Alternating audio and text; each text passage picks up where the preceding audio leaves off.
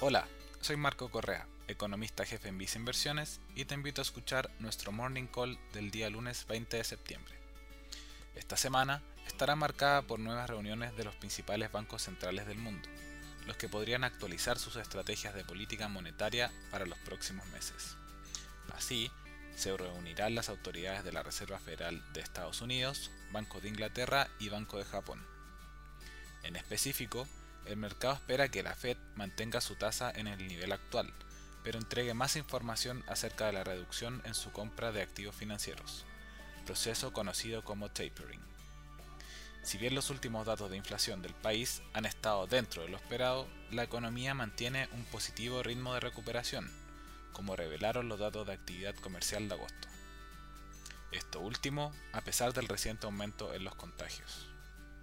De esta manera, parte de las autoridades justifican iniciar el proceso de retiro de estímulos hacia fines de este año.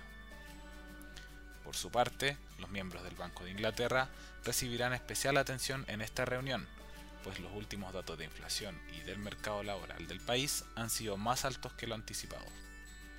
De todas formas, el mercado anticipa una mantención en su tasa de referencia. Así, estamos a puertas del inicio del retiro de estímulos por parte de los principales bancos centrales.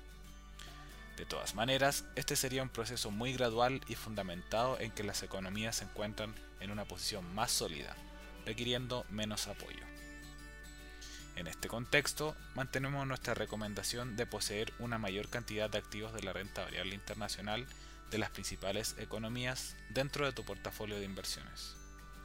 Lo anterior lo puedes lograr a través de nuestro fondo mutuo Visa Acciones Mundo Sustentable. Finalmente, si quieres saber más sobre nuestras recomendaciones, te invitamos a visitar nuestra página web visainversiones.cl o contactando directamente a tu ejecutivo de inversión.